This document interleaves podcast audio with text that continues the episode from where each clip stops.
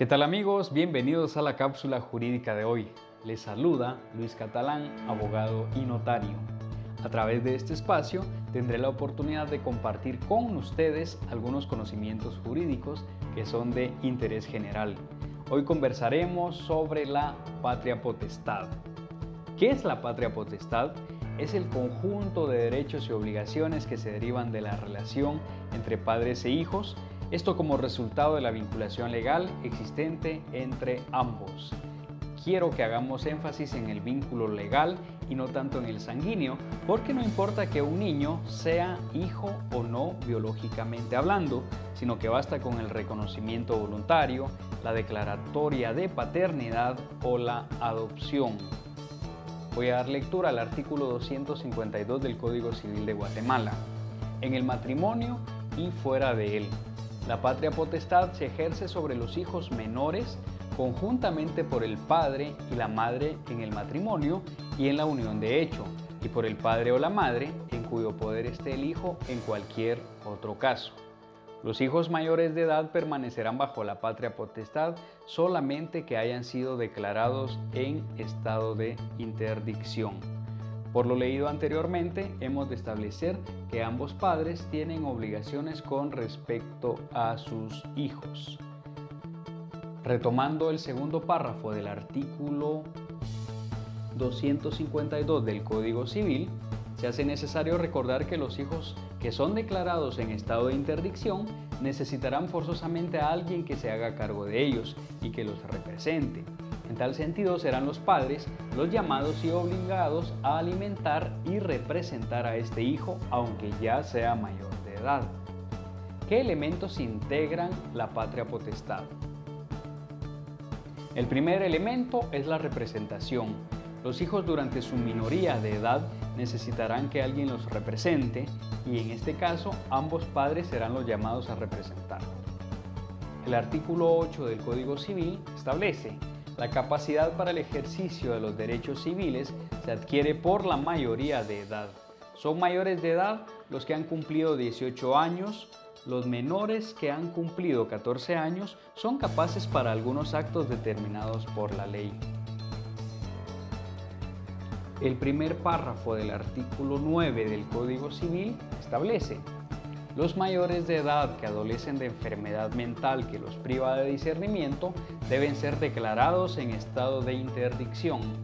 Pueden asimismo ser declarados las personas que por abuso de bebidas alcohólicas o de estupefacientes se exponen ellas mismas o exponen a sus familias a graves perjuicios económicos. El segundo elemento es la obligación de dar alimentos.